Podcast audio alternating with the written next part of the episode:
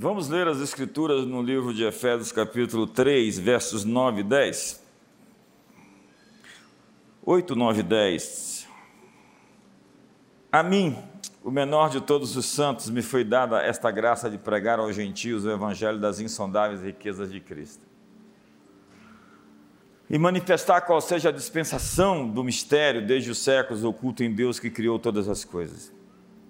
Para que, pela igreja, a multiforme sabedoria de Deus se torne conhecida agora dos principados e potestades das regiões celestiais. Eu gosto demais da carta de Paulo, da epístola de Paulo aos Efésios. É, sem dúvida, um tratado sobre batalha espiritual, sobre o mundo espiritual. Há recorrências sobre lugares celestiais, no capítulo 1, que ele fez a igreja a plenitude daquele que enche tudo em todos. No capítulo 2, nós fomos assentados com Cristo nos lugares celestiais. E no capítulo 3, apresenta a visão de que, em primeiro lugar, o texto mostra pregar o evangelho das insondáveis riquezas de Cristo. Depois, manifestar a dispensação do mistério desde os séculos oculto em Deus.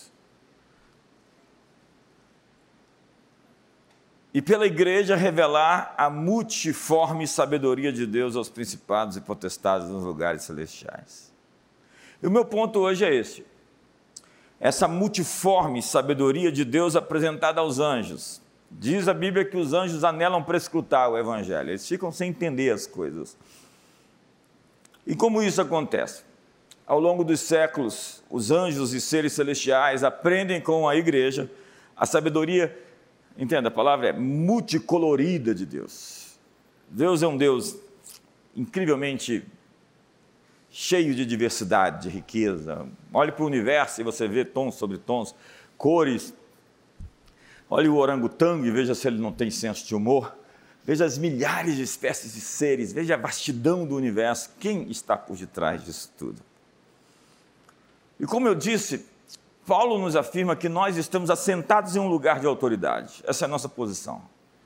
Ele nos ressuscitou, estando nós mortos, os nossos delitos, nos deu vida e nos fez assentar com Ele em Cristo Jesus nos lugares celestiais, nos lugares de autoridade. E no capítulo 4 vai dizer que ele desceu às regiões mais inferiores da terra, senão que subiu às maiores alturas, levou o cativo o cativeiro e concedeu dons aos homens.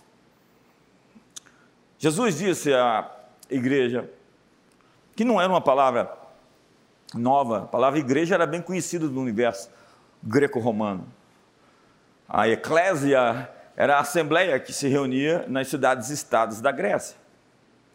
E era um poder político que decidia quais seriam as políticas públicas implementadas.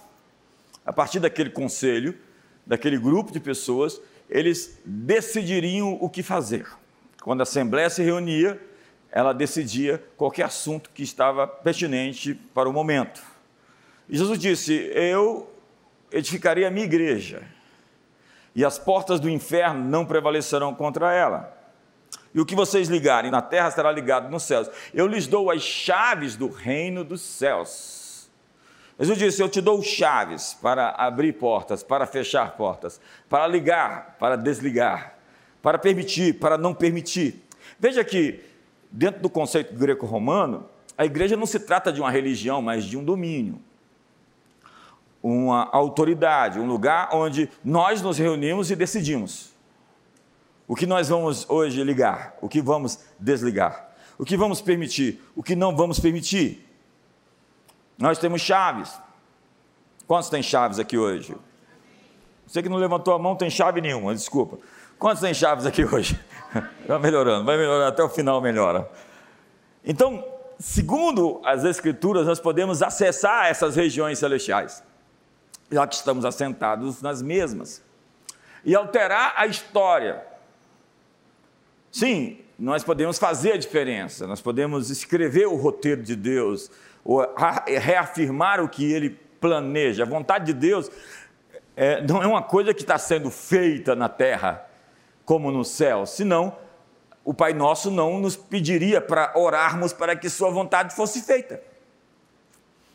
se nós temos que pedir para sua vontade ser feita, obviamente que tem coisas que ocorrem no mundo que não é a vontade de Deus. Entenda que no grego existem duas palavras para a vontade de Deus: bolema e telema. E normalmente que, que aparece é telema, que para que a vontade de Deus aconteça, deve haver uma parceria entre o homem e Deus. O homem tem que assinar embaixo, tem que dizer sim e lutar para que a vontade, o plano de Deus aconteça.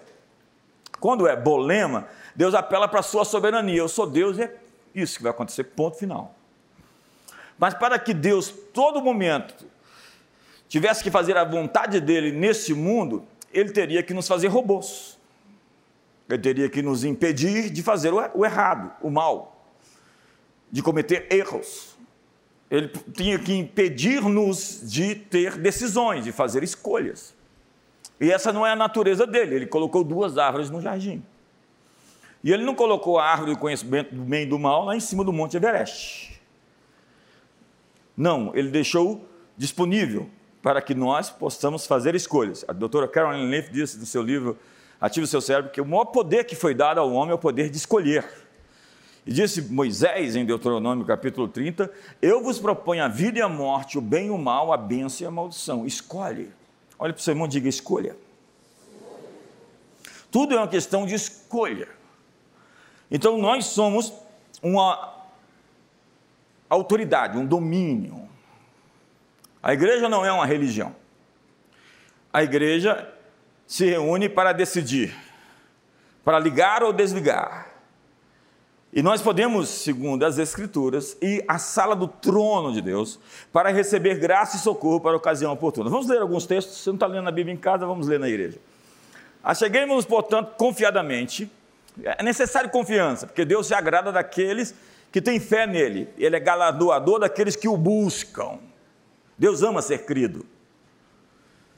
Acheguemos, portanto, confiadamente junto ao trono da graça a fim de recebermos misericórdia e acharmos graça para socorro em ocasião oportuna. Por causa do que Jesus fez, você tem o direito divino de ir à sala do conselho de Deus, o lugar onde as decisões são tomadas. Eu gosto disso. Quando Deus vai tomar uma decisão de destruir Sodoma, Deus fala: Eu, porventura, não falaria meu amigo Abraão o que eu estou pronto a fazer? É o profeta Amós que diz que Deus não faz nada sem antes revelar aos seus servos, os profetas. As coisas importantes que acontecem na sua vida, se você tem um relacionamento com Deus, Deus vai comunicar com você antes. E vai te dar até a chance de você combater qualquer coisa, de você lutar, de você resistir, como fez com Moisés. Aquela conversa com Moisés é muito esdrúxula. Moisés comparece diante do trono da graça, face a face com Deus, ele conversava, e Deus diz: Eu vou destruir esse teu povo. E Moisés diz: Tu vai destruir o teu povo? Volte lá no texto em Êxodo e veja como é a conversa. A conversa, assim, está saindo faísca. O mortal, o, o feito de, de pó, está falando com o eterno, e está falando face a face. E Deus vai falar: Eu vou destruir essa tua turma, esse povo, eu estou cansado deles, não quero, eu vou fazer a partir de ti uma nova, um novo povo. Mas ele disse: Mas Senhor, o que vão dizer lá no Egito? O Senhor os tirou de lá. E o que vão dizer os outros povos? Que o Senhor os tirou do Egito, fez grandes sinais e prodígios e não pôde fazê-los entrar na terra prometida.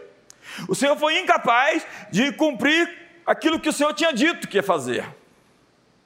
Então Deus para e diz: Tá bom, Moisés, tudo certo. O jogo segue. Veja esse poder intercessório que um homem tem, como Abraão, que está ali num, numa conversa tipo essa, assim, tipo, Senhor, se tiver 50 justos em Sodoma, o Senhor vai destruir todo mundo por conta de 50, por, existindo 50 justos? Ele diz, no final das contas, a, a conversa termina, se tiver 10, eu não vou destruir Sodoma. Mas como não tinha 10, o fogo e o enxofre caiu sobre Sodoma e destruiu as cidades. Então diz a Bíblia que você tem como acessar o trono da graça. Veja o texto, Hebreus 10. Tendo, pois, irmãos, intrepidez, diga comigo, coragem. coragem. Diga comigo, ousadia. Para entrar no Santo dos Santos. Você só entra no Santo dos Santos, esse lugar mais íntimo de Deus, essas recâmaras interiores da divindade, pelo, com ousadia e pelo sangue de Cristo pelo novo e vivo caminho que ele nos consagrou além do véu, isso é, pela sua carne. O sangue de Jesus, lembra quando Jesus morreu, o véu se rasgou do alto a baixo, dentro do santo, dos santos terreno? Então se abriu a oportunidade de nós podermos comparecer ao trono da graça pelo sangue de Jesus, como redimidos, justos, justificados, pelo, no propiciatório do céu, onde a sua ira foi desviada pela satisfação da justiça violada, onde ele se tornou o, o injusto pelos justos, o justo pelos injustos, onde se tornou o pecador por aqueles que praticaram o mal, onde ele se fez filho do homem para que nós fôssemos filhos de Deus. Então é na sala do trono, é nesse lugar que nós temos acesso, onde os julgamentos são decididos onde Deus dá as suas ordens. E a igreja foi chamada para estar nesse lugar e intervir nos céus em favor da terra. E não dizer a vontade de Deus, orai assim, Pai nosso que estás nos céus, venha o teu reino, faça-se a tua vontade aqui na terra como no céu. Então nós temos acesso à sala do julgamento.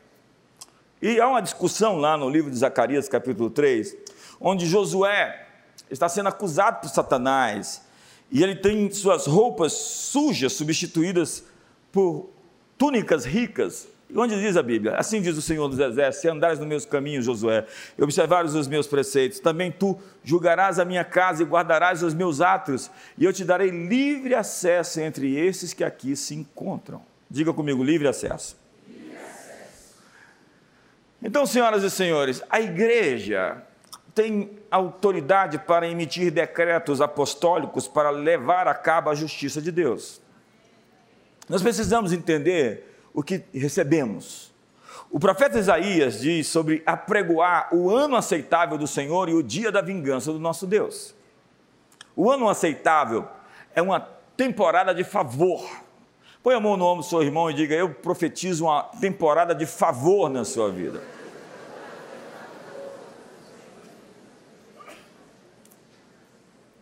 Quando o nosso favor com Deus cresce, nosso favor com os homens também cresce. Diz a Bíblia, e crescia Jesus em sabedoria, estatura e graça diante de Deus e dos homens. Então, uma igreja apostólica pode lançar mandatos para o futuro, para os próximos anos, declarações proféticas. Eu tenho feito isso há muitos anos. E nós podemos convocar então o tribunal celestial para uma sessão a fim de que a injustiça seja quebrada. É claro que isso tem um escopo de autoridade. Você não pode sozinho fazer uma batalha pelo Brasil, por exemplo.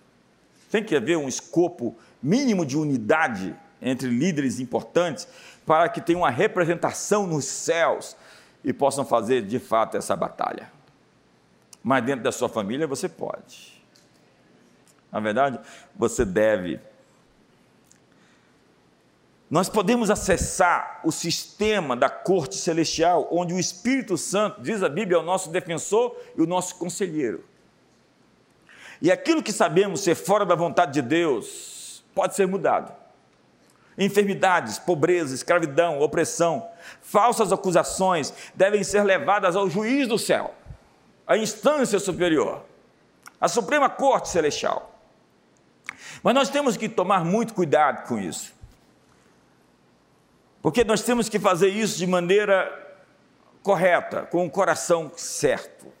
Diz a Bíblia: Ora, nós conhecemos aquele que disse: A mim pertence a vingança, eu retribuirei. E outra vez, o Senhor julgará o seu povo. Qual é a motivação que nos leva a chegar ao tribunal, à corte celestial? Deus diz: a minha vingança, a vingança é minha, eu vou retribuir.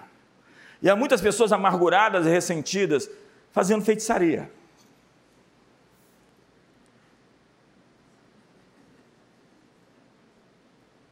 É verdade. A igreja pode ser um conselho divino administrativo, consultivo ou legislativo. E nós deveríamos, portanto, nos envolver nas discussões importantes do mundo. Há muitos textos na Bíblia que mostram o trono. Eu quero lhe apresentar alguns hoje. Depois dessas coisas, olhei não somente uma porta aberta no céu, como também a primeira voz que ouvi, como a, a de trombeta, falar comigo, dizendo: Sobe para aqui e te mostrarei o que há de acontecer depois dessas coisas. Imediatamente me achei em espírito, e eis armado no céu um trono, diga um trono. E no trono alguém sentado. E esse que se acha sentado é semelhante no aspecto, você está vendo uma fotografia, um rios do céu. No aspecto, a pedra de jaspe de Sardônia ao redor do trono. Ele começa a descrever o que existe ao redor do trono. Do trono. Há um arco-íris semelhante no aspecto da esmeralda. Ele diz semelhante porque é o que ele tem de comparação para poder dizer com que se parece. Então, ao redor do trono também há 24 outros tronos, assentados neles, 24 anciões vestidos de branco, em cujas cabeças estão coroas de ouro. Veja esse cenário: tem um trono, 24 outros, outros tronos, um arco-íris. Do trono saem relâmpagos, vozes e trovões, e diante do trono, agora é diante do trono, ardem sete tochas de fogo, e são os sete Espíritos de Deus há diante do trono como que um mar de vidro, lembra do mar de cristal? Semelhante ao cristal, e também no meio do trono e à volta do trono, quatro seres viventes cheios de olhos por diante e por detrás.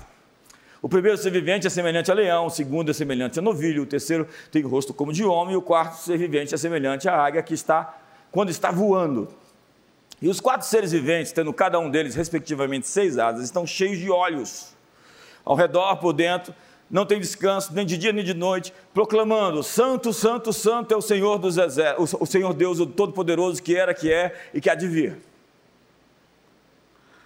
Quando esses seres viventes derem glória, honra e ações de graças ao que se, se assenta no trono, ao que vive pelos séculos dos séculos, os 24 anciões prostrar-se-ão diante daquele que se encontra sentado no trono, adorarão o que vive pelos séculos dos séculos e depositarão suas coroas diante do trono, proclamando: Tu és digno, Senhor Deus e no...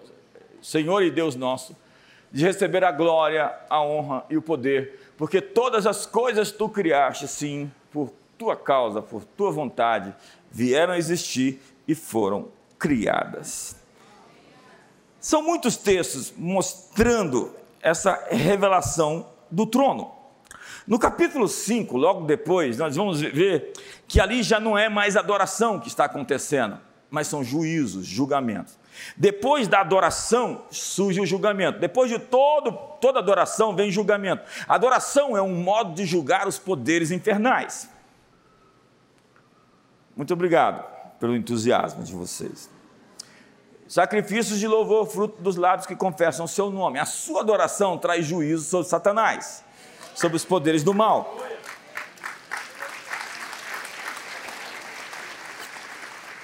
Então, há convites na Bíblia para comparecer perante o concílio do céu, o concílio divino, para pleitear a sua causa. Veja o que Deus diz a Isaías: Desperta a minha memória, ei, ei, desperta a minha memória. Entremos juntos em juízo, apresenta as tuas razões para que possas justificar-te. Deus quer uma conversa inteligente, não é uma conversa de dá, dá, dá, dá, dá, dá, dá, dá, dá. Não, Deus quer falar com você de maneira inteligível. Deus quer filhos grandes, responsáveis, que tenham orações inteligentes, que possam falar com Ele, como Moisés falava. Mas tem que ter uma ficha de serviços prestados para conversar com Deus como Moisés, hein? Não vai chegar lá e A Bíblia é repleta dessa ideia de assembleias divinas. Conselho de Deus, Conselho dos Santos, Monte da Congregação, quantas vezes aparece isso? Ou Monte Santo de Deus. De onde saem as decisões do céu sobre a terra? Há um lugar onde as decisões saem. Então diz Jeremias, porque quem esteve no conselho do Senhor, quem esteve nessa sala do trono, na sua mesa, no lugar onde ele decide, e viu e ouviu a sua palavra. Quem esteve atento à sua palavra e a ela atendeu. Eis a tempestade do Senhor, o furor saiu e um redemoinho tempestuou sobre a cabeça dos perversos. É nesse conselho que vem um julgamento sobre os perversos. Não se desviará a ira do Senhor até que ele execute e cumpra os desígnios do seu coração. Nos últimos dias entendereis isso claramente. Nos últimos dias entendereis isso claramente. Há um texto em Daniel capítulo 10 que ele começa a jejuar por 21 dias. E depois de 21 dias, chega um anjo até ele. E fala a Daniel: Ei, desde o primeiro dia em que aplicaste o teu coração para, para buscar a Deus, foram ouvidas as tuas palavras e por tua causa eu vim. Um anjo poderoso chega a Daniel e fala: Olha, no primeiro dia que você começou o seu propósito de jejum, eu saí lá do trono e vim como resposta. Mas o príncipe da Pérsia me resistiu por 21 dias. Houve uma batalha nos céus para impedir, entenda aqui, primeiro céu, segundo céu, lugar da batalha, o terceiro céu, o céu onde Deus está, onde Ele emite seus decretos. Então, nessa transição, nesse caminho, houve uma batalha. Muitas vezes a batalha está acontecendo nessa esfera onde os demônios querem impedir com que o plano de Deus se cumpra. E se você tem amargura e falta de perdão no coração, essa é uma das razões porque os anjos estão sendo segurados no céu para não trazer as respostas que você precisa. Alguém em casa? Então os anjos foram liberados para a missão e eles vieram.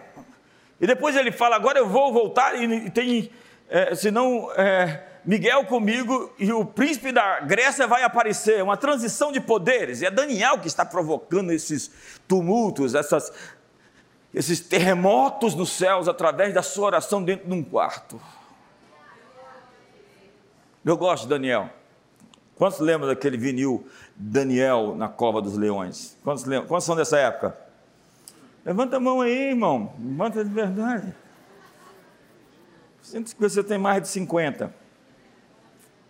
Não, nessa época não, eu peguei depois. Os anjos estão em missão. Diga para o seu irmão, os anjos estão em missão.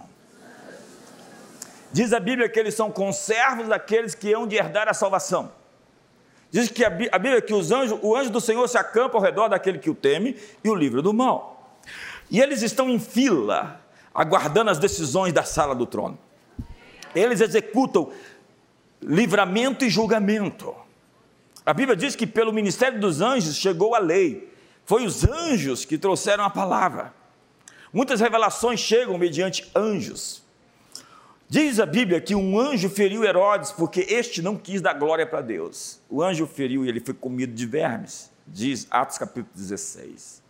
De repente existe um líder ali que num instante é tocado por um anjo e não existe mais. Ou Nabucodonosor, que está aí, essa é a grande Babilônia que edifiquei para a casa real. Não é esta a grande Babilônia? E diz a Bíblia que um vigia é outra figura, é um ser celestial diferente. Alguns têm asas, outros não. A gente coloca na categoria de anjos todos os seres celestiais. Mas eles são bem diferentes. Uns têm asas, outros não têm asas. Nós vimos anjos que têm olho para dentro, olho para fora, olho para o lado, olho para trás. E é claro que existe um simbolismo dentro disso, mas esses seres celestiais aparecem de várias formas. E esse vigia grita, e quando ele grita, Nabucodonosor fica louco. É, por sete anos, ele vai comer erva e, como um pássaro, deixa a unha crescer e modifica a sua estrutura física, até que se passa um ciclo e ele volta à sua posição como rei, como imperador, para saber que o Deus dos céus tem o domínio sobre o domínio dos homens e ele governa, e o seu governo é sempre eterno e jamais passará. É um anjo que faz sair da parede um, uma mão e que escreve um julgamento, mene, mene, tekel. O teu reino foi julgado, achado em falta e foi dado aos medos e aos persas. Essas figuras de anjos sempre aparecendo em, Babilônia, especialmente no livro de Apocalipse. O que vocês ligarem na terra será ligado nos céus. Nós podemos emitir decretos alinhados com a vontade de Deus essa noite. E nós conhecemos a vontade de Deus pelas Escrituras Sagradas. Agora entenda: anjos não trabalham para nós, mas para cumprir a palavra de Deus, do trono de Deus. E eles estão ansiosos para cumprir as suas ordens. Mas alguns dos anjos estão meio que desempregados, porque a igreja não está ligando nada no céu, nem na terra. A igreja não está chamando as coisas que não são como se já fossem. A igreja não está liberando as palavras de cura, de restituição e de libertação. Eu costumo dizer que o que eu pregar nas Escrituras vai acontecer. Nós vimos no último domingo aqui dezenas de curas, centenas de curas, porque se ousou acreditar no que a Bíblia diz, que colocarão as mãos sobre os enfermos e os curarão.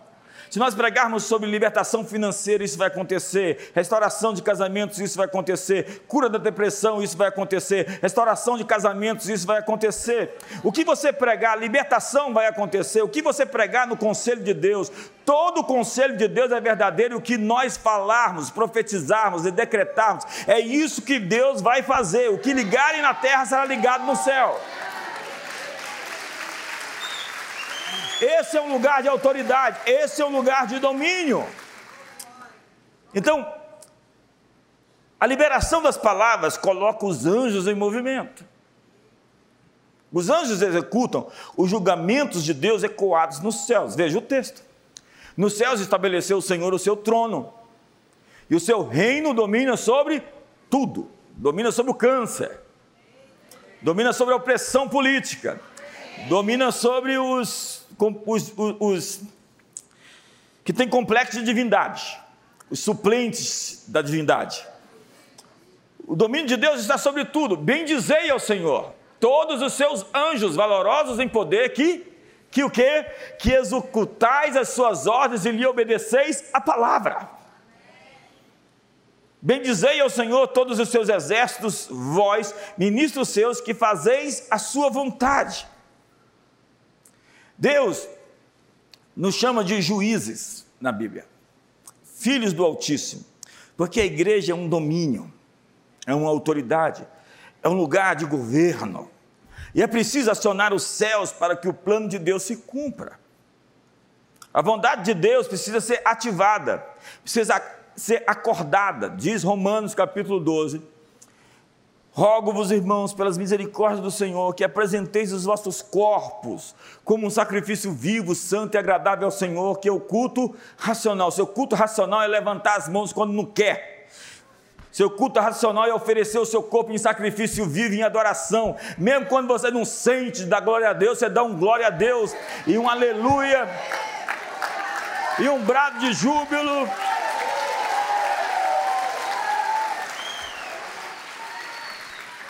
Esse é o seu culto racional, não se trata de fé inteligente. Apresentar o seu corpo e colocar o seu corpo em obediência à adoração. Então você não adora só com a sua voz, você adora com o seu corpo, você adora com as suas mãos. Tudo que tem fôlego, louve ao Senhor. Me ajuda aí, faz alguma coisa.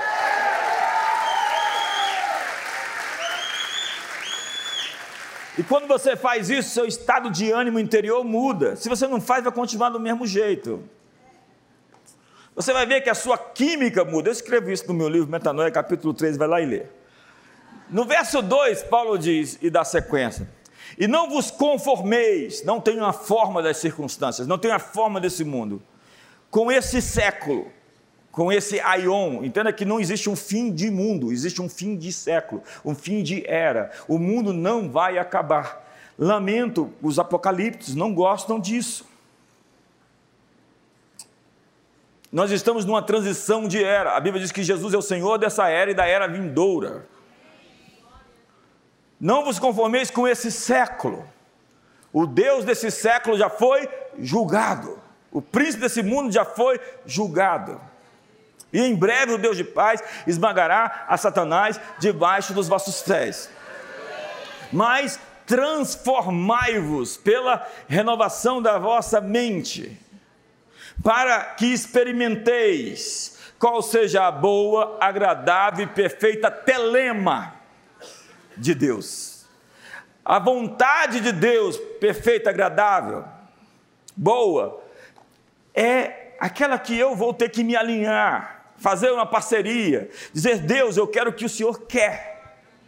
Eu quero viver a tua promessa e eu vou lutar por isso, prometo. E eu vou acessar as regiões celestiais para que isso aconteça. Então eu vou viver a tua boa, agradável e perfeita vontade, porque eu não vou me conformar com as circunstâncias, mas vou transformar as circunstâncias segundo a tua vontade. Adão e Eva foram criados para ter domínio. O mandato cultural de Gênesis capítulo 1 foi: façamos o homem a nossa imagem e semelhança, homem e mulher, macho e fêmea. Tenha ele domínio sobre os peixes do mar, sobre as aves do céu, sobre os répteis, sobre tudo que rasteja. Multiplicai-vos, diz a Bíblia. Sede fecundo, multiplicai-vos, enchei a terra, sujeitai e dominai. Esse foi o mandato dado por o Criador à humanidade. A humanidade recebeu autoridade. E no jardim, tudo cooperava com Adão. E ele recebeu a autoridade para ser a extensão do governo de Deus na terra. Então, ele era o porta-voz de Deus. E ele pôde dar nome às coisas. O macaco chama macaco porque Adão chamou de macaco. O elefante chama elefante porque Adão chamou de elefante. Diz a Bíblia que Adão deu nome aos animais. E diz a Bíblia que Adão deu nome à sua mulher. E diz a Bíblia que Adão deu nome aos seus filhos. Um homem dá nome às coisas. Ele tem autoridade para nomear as circunstâncias. Então, Adão tinha autoridade sobre a, a, a conjuntura climática, sobre os poderes espirituais que já estavam no jardim, e ele foi avisado. O jardim deveria ser guardado e cultivado. E cultivar vem da raiz da palavra cultura. Ele deveria ser alguém, um agente cultural de transformação do jardim na extensão do domínio de Deus sobre toda a terra. Mas o que ele fez? Ele traiu a confiança de Deus. E ao invés de comer da árvore da vida, ele comeu da árvore do conhecimento do bem e do mal. Ele tinha a palavra de poder, tudo cooperava com ele, mas a partir dali o jardim começou a produzir espinhos, abrolhos. E no suor do teu rosto comerás o teu pão. E a mulher foi dito que você terá filhos com dores. O diabo, então, rouba o domínio e toda a humanidade sofre com a maldição do pecado, porque o salário do pecado é a morte, mas o dom gratuito de Deus é a vida eterna em Cristo Jesus. Então Jesus veio ao mundo e nos devolveu o domínio. Eis que vos dei autoridade para pisar sobre serpentes e escorpiões e sobre todo o poder do inimigo, e nada absolutamente vos causará dano. Ide por todo o mundo e anunciai o evangelho a toda criatura. Quem crer e for batizado será salvo, quem não crer será condenado. E em meu nome expulsarão demônios curarão os enfermos, falarão novas línguas. Ide por todo o mundo, discipulai as nações, fazendo discípulos de todas as nações, batizando-os em nome do Pai, do Filho e do Espírito Santo, e ensinando-os a guardar todas as coisas que eu vos tenho ordenado. O que aconteceu? Jesus devolve a autoridade ao homem. E se pela ofensa de um e por meio de um só reinou a morte, muito mais os que receberam a abundância da graça e o dom da justiça reinarão em vida por meio de um só, saber Jesus Cristo. O ser humano é uma raça de reis. Todos os homens são reis. E em Jesus somos reis sacerdotes. Temos autoridade na terra e temos como nos reportar ao céu como sacerdotes. E hoje nós governamos com eles. E há um texto na Bíblia bem complicado de se falar, mas eu quero hoje fazê-lo. Isso eu já disse, e juntamente com ele nos ressuscitou e nos fez assentar com ele nas regiões celestiais. Replicou-lhe Jesus: Não está escrito na vossa lei? Eu disse: Sois deuses? Se ele chamou deuses aqueles a quem foi dirigida a palavra de Deus, e a Escritura não pode, não pode falhar, então daquele a quem o Pai santificou e enviou ao mundo, dizeis: Tu blasfemas porque declarei sou filho de Deus? João capítulo 10, verso 34. Aqui a escritura, Jesus estava se referindo, Salmo 82, que diz que Deus está na congregação dos juízes, Deus está na congregação dos governantes, dos filhos de Deus. Vamos ler o texto. Deus assiste na congregação divina. No meio dos deuses, estabelece o seu julgamento. Agora entenda essa palavra deuses, é a palavra Elohim, Elohim já foi traduzido por anjos, como por juízes ou filhos do Altíssimo. Então, o que a Bíblia está dizendo é que deuses aqui são juízes, são governantes ou filhos do Altíssimo. A lógica é a seguinte: até que um juiz tome uma decisão, um assassino que anda matando as pessoas vai ficar livre. Até que um ladrão seja sentenciado, ele pode continuar roubando. Até que um mentiroso seja julgado, ele pode continuar mentindo e fazendo mal às pessoas. O que a igreja foi chamada a fazer é liberar os decretos de Deus nos lugares celestiais, como juízes. O que Deus está dizendo é que nós temos o poder de ligar e de desligar, decidir ou não decidir. Veja o que Pedro fez. Ananias e Safira venderam uma propriedade e trouxeram parte daquele dinheiro aos pés dos apóstolos. E Pedro, no meio de um avivamento, descobriu que ela estava mentindo. Eles mentiram ao Espírito Santo, segundo Pedro. E Pedro sentenciou à morte por uma palavra. Ananias e Safira caíram mortos porque mentiram no meio de um avivamento. Veja a autoridade de uma igreja apostólica no meio de um despertamento espiritual. Da mesma forma, Paulo entregou Alexandre e Mineu nas mãos de Satanás para que não mais blasfemassem. Ele os excomungou do reino de Deus. Veja que ele estava se referindo ao texto de Jesus do capítulo 18 de Mateus, que se teu irmão pecar contra ti, vai até ele, se se arrepender, ganhaste teu irmão. Se não, leva dois, se não, leva até a igreja. Se não se arrepender, será considerado como gentio, como pagão. Mas entenda, Deus, ao mesmo tempo que nos deu autoridade para julgarmos, está julgando os nossos julgamentos. Ele está julgando as nossas proclamações. Com que motivos o fazemos? Os decretos da igreja devem estar alinhados com a palavra de Deus, porque senão sai um bocado de crente feiticeiro por aí.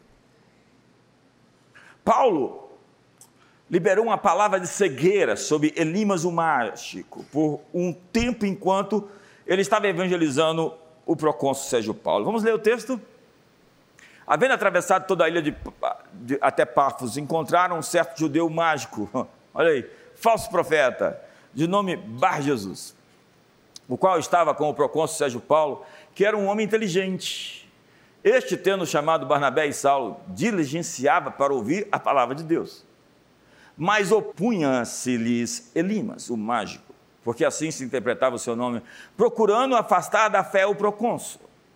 Todavia, Saulo, também chamado Paulo, cheio do Espírito Santo, veja essa expressão, cheio do Espírito Santo, fixando nele os olhos, disse: Filho de ó filho do diabo. Você pode ser cheio do Espírito Santo e chamar alguém de filho do diabo? Cheio de todo engano e de toda malícia, inimigo de toda justiça, não cessarás de perverter os retos caminhos do Senhor? Pois agora está aí sobre ti a mão do Senhor e ficarás cego, não vendo o sol por algum tempo. No mesmo instante caiu sobre ele névoa e escuridade, e andando a roda procurava quem o guiasse pela mão. Então o procônsul, vendo o que sucedera, creu, maravilhado com a doutrina do Senhor. Você sabe que algumas pessoas vão crer por meio de sinais e prodígios, inclusive de impedir aquilo que está impedindo as pessoas de chegar ao conhecimento da verdade ou do Evangelho. Senhoras e senhores, a sessão do tribunal do céu está aberta essa noite. Diga para o seu irmão: estamos em sessão.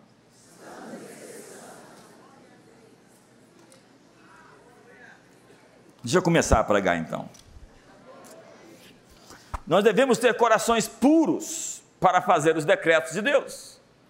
José era um juiz, um governador. Diz a Bíblia que ele tinha o poder da vida e da morte. Veja o poder que lhe foi dado a Zefanete Paner. Se ele dissesse, morre aquele, vive este, era assim que acontecia no Antigo Egito. Ele tinha o poder de fazer viver ou de fazer morrer. Mas ele não sentenciou, não está descrito na Bíblia, que a mulher de Potifar, que o caluniou, foi a uma audiência com ele porque ele queria puni-la. Não, José não era alguém atrás de vingança. Não foi noticiado também que o mesmo Potifar ou seus irmãos sofreram algum abuso porque o venderam como escravo. Pelo contrário, ele alimentou toda a sua família, seus sobrinhos, seus sobrinhos netos, seu pai, seus irmãos, toda a sua família estava sendo alimentada por aqueles que eles venderam como escravo. José era um governante com o coração limpo, apesar de ter sofrido, ter chorado, toda a casa de Faraó ouviu a sua dor. Diz o autor de Gênesis que ele se desesperou da vida dentro daquela cisterna, deve ter contraído uma claustrofobia pesada, depois foi caluniado, a vida dele só dava errado. Parecia que estava dando errado. Até que ele encontrou o plano oculto por detrás das lutas as bênçãos disfarçadas. Eu vim aqui hoje dizer: abra o embrulho. Pode parecer feia, mas tem alguma coisa valiosa ali dentro. Os céus vão apoiar nossas palavras quando nós quebrarmos o jugo das pessoas. Foi isso que José fez. Veja o texto em João. Se de alguns perdoardes os pecados, são-lhes perdoados se luz retiverdes, são retidos. Veja, veja que texto mais incrível na Bíblia. Jesus está falando: se vocês perdoarem, serão perdoados. Se não perdoar, serão mantidos. Que poder é esse dado a um povo, a uma igreja? Nós somos responsáveis de fazer decretos proféticos que se encaixem com a palavra de Deus.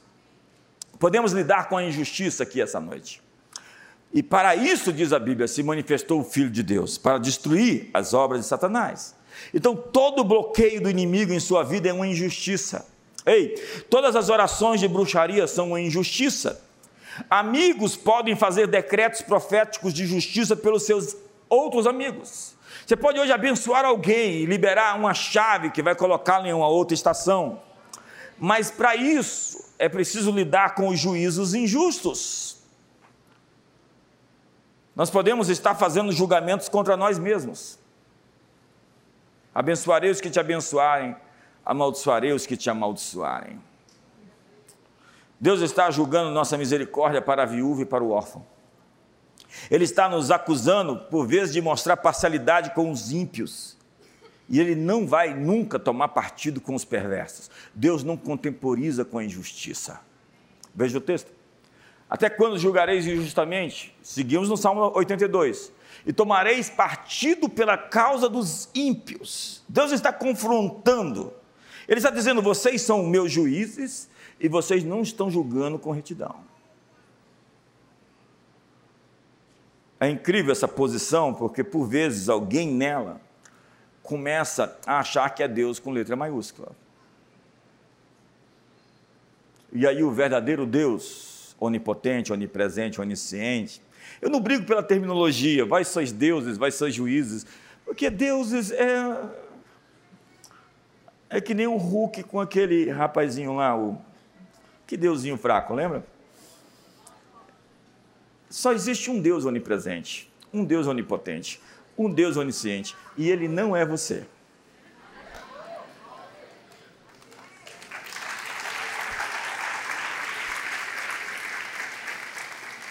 Deus está dizendo: vocês são meus juízes, vocês têm autoridade, eu lhes dei as chaves do reino dos céus, vocês podem ligar e desligar. E os decretos que vocês emitem deveriam quebrar a missão maligna. Seus decretos deveriam libertar os cativos. Vocês deveriam fazer justiça ao fraco e ao órfão, proceder retamente com o aflito e o desamparado. Deveriam zelar pelos que estão feridos e machucados Deus nos ordena fazer justiça. Somos chamados para libertar os cativos e liberar julgamentos contra os inimigos. Mas a gente tem uma crise. Segundo o doutor Henry Cloud, nós temos uma crise de bondade dentro da igreja. Esse texto ali de Paulo com Simão é com Simão não, com Elimas é uma aberração na visão do amor. É o amor. Esses crentes, ele, sabe, tem gente, a Bíblia diz que você não confronta. Não confronte o insensato para não fartar sua cabeça de, de, de, de angústias. E acredite, tem gente que é caso de polícia. Quantos estão comigo aqui? Há muitas coisas que não ocorrerão sem o devido arrependimento. Deus nos deu poder mediante decretos proféticos. Provérbios diz: a vida e a morte estão no poder da língua. O chamado da igreja é dar voz à palavra de Deus. Diga, dar voz à palavra de Deus. Você sabe quando você faz isso, o que, que acontece? Os anjos atenderão a sua palavra para provocar seu juízo e sua justiça. No momento em que você declara a palavra de Deus, a promessa de Deus, os anjos andam em movimento, mas às vezes eles vão ser resistidos. Deus disse: Vocês são meus juízes, vocês são filhos do Altíssimo. Mas nessa posição eu digo, alguns desenvolvem um complexo de divindade, é muito poder para alguns. Eles se acham, não podem brincar de pique, esconde, eles se encontram, se acham. Então o verdadeiro Deus diz: Eu disse, vocês são deuses, sois todos filhos do Altíssimo, vocês são Elohims. Todavia, como homens, vocês vão morrer, e como qualquer dos príncipes, havereis de sucumbir então, Asaf, o autor desse salmo, suplica que Deus faça justiça para que as nações não pereçam. Porque nações vão, vão perecer, civilizações vão deixar de existir por causa do pecado. Você sabe por que, que a Grécia, a Roma, a Babilônia, o Egito estão enterrados, viraram objeto de observação arqueológica por causa do pecado. O pecado destrói gerações, destrói nações. Então Asaf ora: levanta-te, ó Deus, e julga a terra pois a ti compete a herança de todas as nações. O tribunal de Deus está em sessão. E o profeta Daniel nos dá uma visão clara do que acontece numa sessão do tribunal do céu. Veja esse texto. Continuei olhando até que foram postos uns tronos, de novo. E o ancião de dia se assentou. Sua veste era branca como a neve, os cabelos da cabeça como a pura lã o seu trono eram chamas de fogo e as suas rodas eram fogo ardente. Um rio de fogo manava e saía de diante dele. Milhares de milhares o serviam e miríades de miríades estavam diante dele. Assentou-se o tribunal e se abriram os livros. Jesus disse que cada palavra frívola que proferirem os homens está na nuvem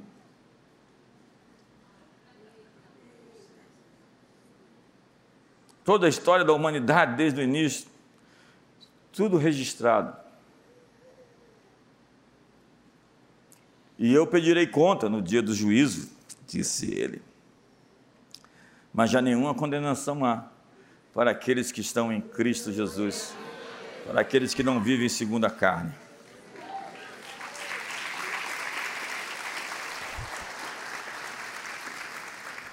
O tribunal de Deus entra em sessão, então nós podemos ativar aqui essa noite a salvação. Nós podemos dizer, crê no Senhor Jesus e será salvo tu e a tua família. Quantos têm familiares para serem salvos aqui hoje? Nós abrimos portas de salvação aqui hoje para eles. Nós declaramos um encontro com Deus com cada um deles. Não se perderão, nós requisitamos, requeremos cada um desses nomes para o reino de Deus, que o evangelho lhes seja oportunizado e que eles tenham um encontro ainda que dramático com o Todo-Poderoso. Em nome de Jesus, quantos aceitam essa oração? Então nós ativamos a cura nesse lugar. Como tem algum diagnóstico contrário a você? É pouca gente, já foi tudo curado no último domingo aqui. Nós vamos orar no final. Nós declaramos a libertação aos presos e aos oprimidos. Você sabe, esse não, não é um lugar para preservação do status quo. Se você quiser ir, Vai para o clube ali da esquina. Aqui é o lugar onde os céus e a terra se encontram. Aqui é o lugar onde o inimigo encontra uma parede bem forte para destruir a cara dele. Aqui é o lugar onde as portas do inferno não prevalecerão contra a igreja. Nossas palavras ativam os anjos que atendem a voz da palavra. Ao declarar a prosperidade e a cura, elas virão. Ao declarar a vitória e o favor, eles virão. Ao declarar as promessas, os anjos de Deus se movem para cumprir o que já foi decidido no tribunal da corte do Calvário. Imagina uma pessoa que teve alguma falha contra você, chega para você, me perdoa, está perdoado. Aí ela chega no dia, me perdoa, me perdoa. Um milhão de vezes me perdoa. É alguns de vocês diante do trono.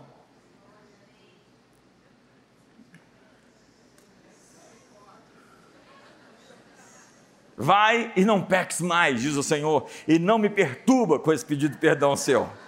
Mostra o arrependimento por meio de obras de arrependimento. Quantos estão comigo aqui? Quando declaramos Sua palavra e Sua vontade, os cativos são livres e os cegos vêm, os surdos ouvem. Olha só esse texto, e eu quero terminar com ele. Ah, nada, você falou bem fraquinho. Eu quero terminar com ele. Obrigado. Não obstante, é um povo roubado e saqueado. Todos estão enlaçados em cavernas e escondidos em cárceres. São postos como presos e ninguém há que os livre. Por despojo, e ninguém diz: restitui. Eu quero de volta.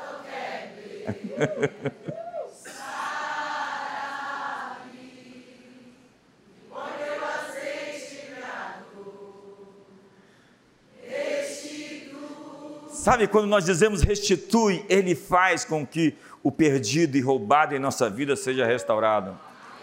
Eu quero declarar um fim de ano, um final de ano de restituição para a sua vida. Ei, a sessão do céu está aberta e já está contabilizado tudo que você perdeu, que seus pais perderam, que seus avós perderam. E Deus está abrindo caminho para encontrar você todas as coisas que foram roubadas, que foram perdidas na sua história. Você talvez está lutando contra a injustiça, tentando defender-se ou fazer vingança. Você precisa hoje de uma decisão tomada nos tribunais superiores do céu. E acredite, Deus vai julgar os juízes iníquos da terra. Deus quer salvar e trazer libertação aos humildes. Alguns de nós estão perdendo a batalha contra o pecado, contra a doença ou contra a morte. Mas nós precisamos ascender aos tribunais dos céus e apresentar o nosso caso ao ancião de dias. Senhoras e senhores, nós temos audiência aberta hoje com o Tribunal Superior dos Céus. O Supremo Juiz vai emitir seu veredito contra as sentenças lançadas pelos demônios, por Satanás e as vozes malignas que foram emitidas contra a sua vida. Hoje nós quebramos todos os decretos da maldade que foram emitidos contra a sua família, contra a sua vida, contra a sua saúde, contra as suas finanças. Nós quebramos todas as palavras de maldição proferidas contra você, contra a comunidade das nações, contra a sua família. Ei, me ajuda aí!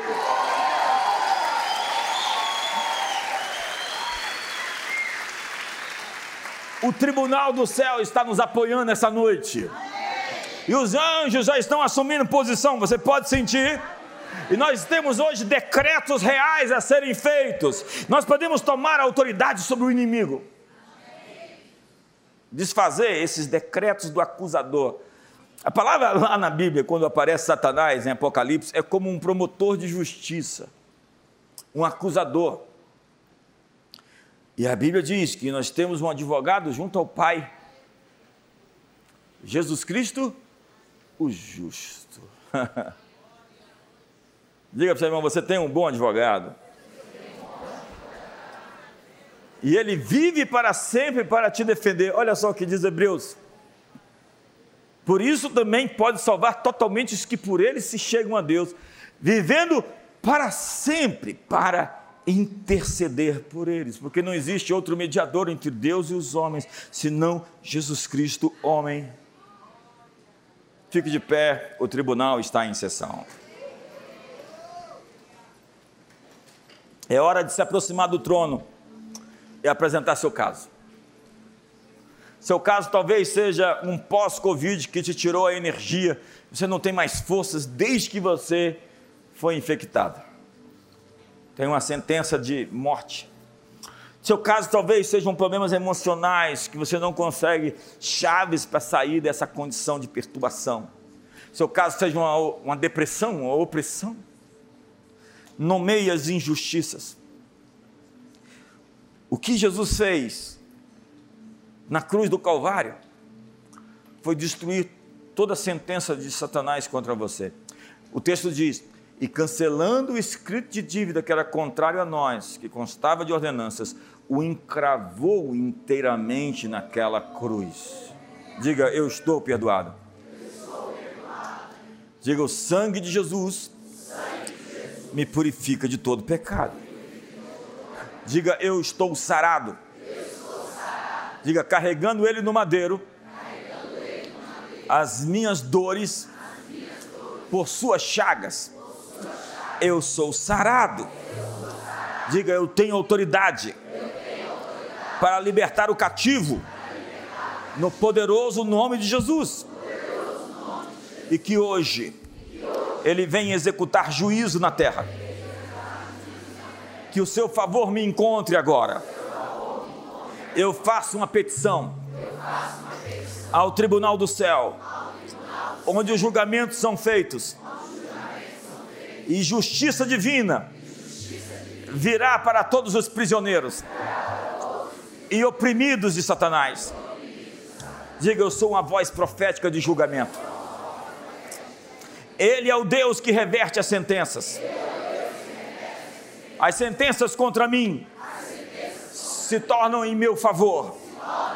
Diga, Ele é o Deus que defende a causa do seu povo. Ele pronuncia favor sobre os seus escolhidos. Que a corte celestial entre em sessão. Onde houver roubo e saque, perda e destruição, eu digo: restitui. Onde houver doença e enfermidade, eu declaro cura. Onde houver opressão e tristeza, eu declaro liberdade e alegria. Eu proclamo o dia da vingança do Senhor contra todos os seus inimigos, contra os inimigos que lutam contra mim, contra todos os demônios que fazem frente e lutam contra o plano de Deus na minha vida, e declaro o ano aceitável do Senhor, o ano do seu favor. Eu declaro uma temporada de graça que os anjos guerreiros se movam para derrotar o inimigo, que as fortalezas demoníacas caiam. Nós tomamos autoridade contra todo poder espiritual. Nós somos a igreja. Estamos ligando na terra. Curas aqui essa noite. Libertação aqui essa noite. A todos que nos assistem na internet a todas as famílias aqui representadas. Um tempo novo está emergindo de intimidade na sala do trono, onde o acusador está sendo acusado e o sangue de Jesus está clamando, falando mais alto pela causa dos nossos pecados. Levante as suas mãos. Exatamente há 20 anos atrás, essa era a minha canção. Porque eu havia sido diagnosticada com um câncer de intestino e eu tinha tirado um terço do intestino. E quando essa música foi lançada, era a época que eu fazia quimioterapia. E Deus restituiu na minha vida.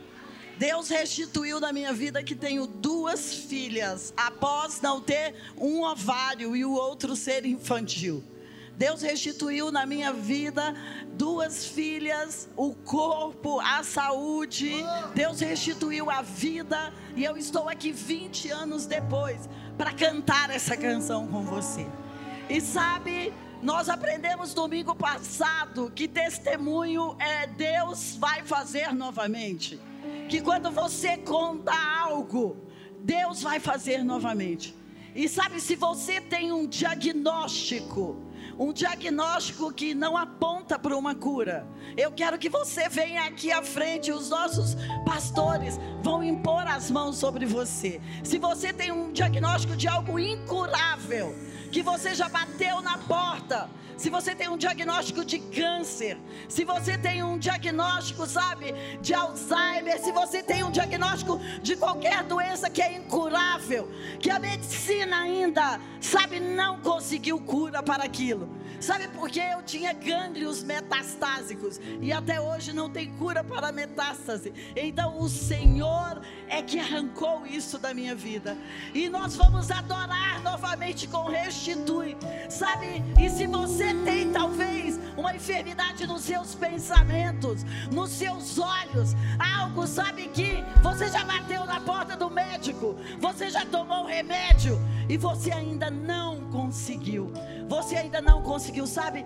Deus vai fazer de novo, como Ele fez há 20 anos na minha vida, e eu cantava esta canção. Então, sabe, você vai cantar essa canção, e hoje Talvez anjos vão entrar aqui para fazer cirurgias na sua vida, para arrancar caroços, para livrar os seus olhos de cataratas, de neblinas, para tirar a sua mente da confusão, para tirar aquela dor de fibromialgia que se instalou em você, para tirar aquelas dores do joelho. Sabe, você vai só adorar ao Senhor e deixa que os príncipes de Deus, sabe, declarem a cura sobre você. Oh. Eu quero fazer uma oração ainda por pessoas que estão que se sentem perseguidas espiritualmente. Você tem um assédio espiritual na sua vida. Talvez seja uma coisa sexual, talvez seja uma coisa de depressão, de tristeza crônica, talvez seja um, um assédio financeiro, uma síndrome de bancarrota. Você nunca consegue se levantar. Desde criança, talvez você está sendo perseguido por algo. E hoje nós abrimos uma sessão no Tribunal do Céu contra esses demônios. E nós os acusamos perante o trono. E dizemos, Senhor, hoje que todos esses espíritos, se é sobre você, levante suas mãos. Nós declaramos que todos esses espíritos estão denunciados em tua presença. Que eles sejam parados que a liberdade flua. O Senhor quer filhos maduros, filhos saudáveis, filhos libertos. E essas pessoas têm levado isso por, talvez por décadas. Elas se sentem oprimidas e há um, um sonho, um, um sentimento, uma presença por vezes na vida delas que as assombra, que traz medo, ansiedade, E você, por vezes, está até atrás de um diagnóstico.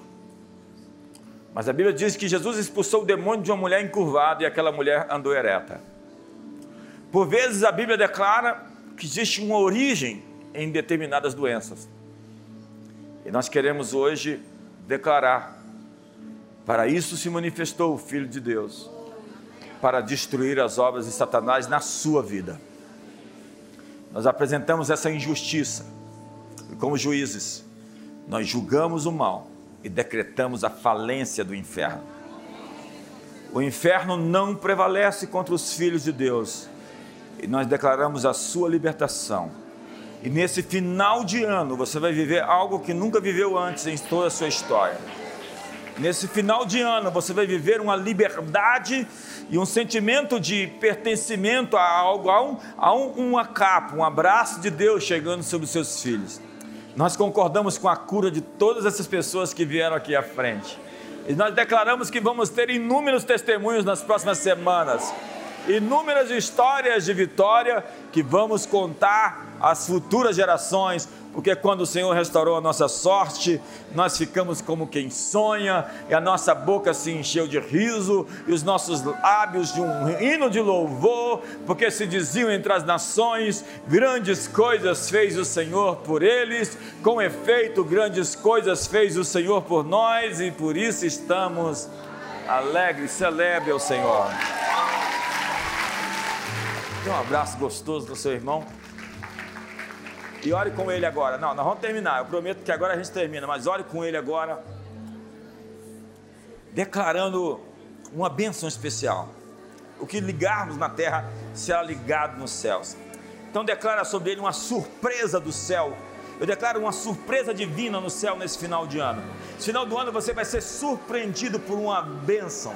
Você vai ser surpreendido por um favor surpreendido, Carlos, por um favor, uma bênção especial de Deus na sua vida nesse final de ano. Deus abençoe sua vida. Eu quero liberar sobre você um favor especial sobre a sua família, sobre sua vida financeira, sobre sua saúde física, que você tenha energia, que você tenha uma revelação, um encontro poderoso com Deus.